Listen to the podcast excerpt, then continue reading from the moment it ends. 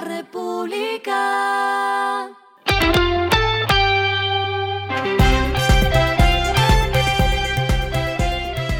Al final de la jornada, esto es lo que debes saber sobre el comportamiento de los negocios, las finanzas y la economía.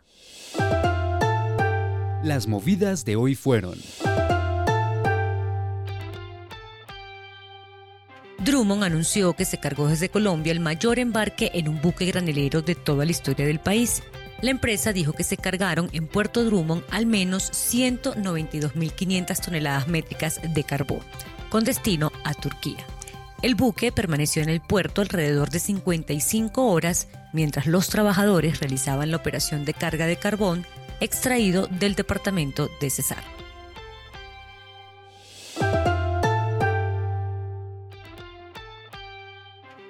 La multinacional francesa Green Yellow, con apoyo de ProColombia, anunciaron la terminación de la planta solar La Mena, ubicada en el municipio de San Carlos de Guaroa, en el departamento del Meta, que busca abastecer a 14.000 familias, pero que tiene el potencial de beneficiar en total a 35.000. Cuenta con 21 paneles instalados en un terreno de 19 hectáreas.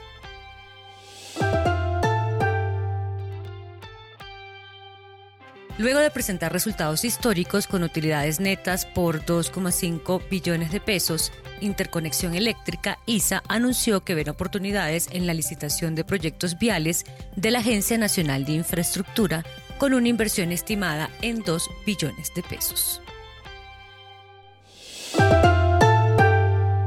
Lo que está pasando con su dinero.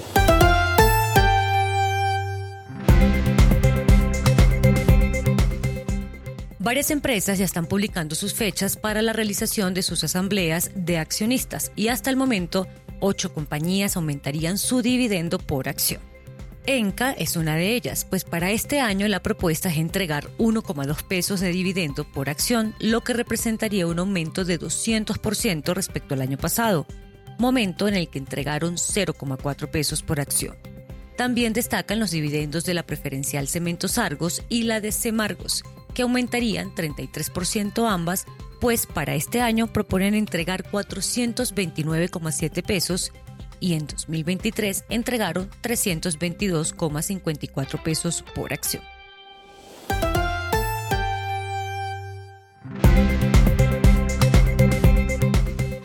Los indicadores que debe tener en cuenta.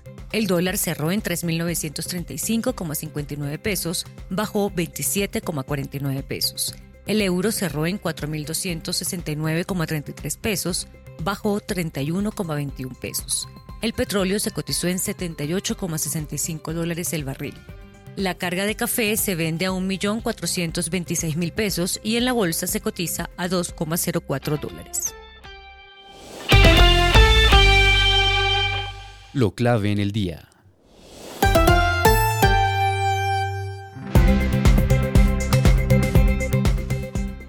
A propósito de que la plenaria del Senado reinicia los debates sobre la reforma pensional del país para optimizar el actual sistema general de pensiones, ANIF alertó sobre los riesgos de esta reforma, que es uno de los principales proyectos del gobierno. Mediante un comunicado indicó que las reformas pensionales son infrecuentes y afectan el bienestar de varias generaciones.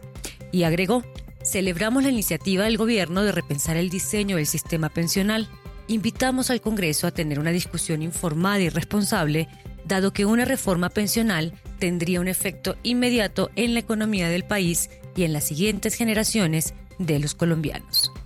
Por último, Anif advirtió que la reforma no solucionará varios de los problemas del sistema, ya que no modifica la edad de pensión o los regímenes especiales.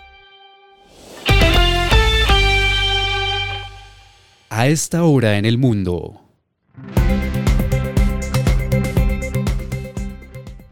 Apple está cancelando un esfuerzo de una década para construir un automóvil eléctrico, según informó Bloomberg, abandonando así uno de los proyectos más ambiciosos en la historia de la compañía. La empresa hizo la revelación internamente hoy martes, sorprendiendo a los casi 2.000 empleados que trabajan en el proyecto.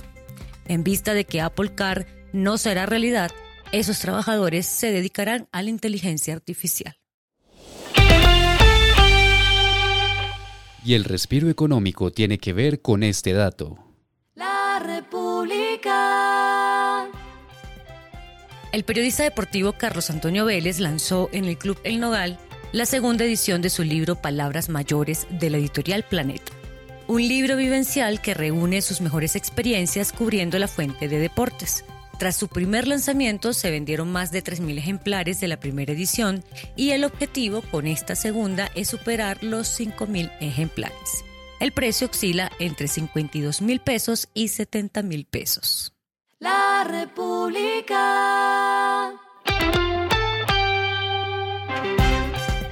Y finalizamos con el editorial de mañana. Recesión quiere decir menos impuestos.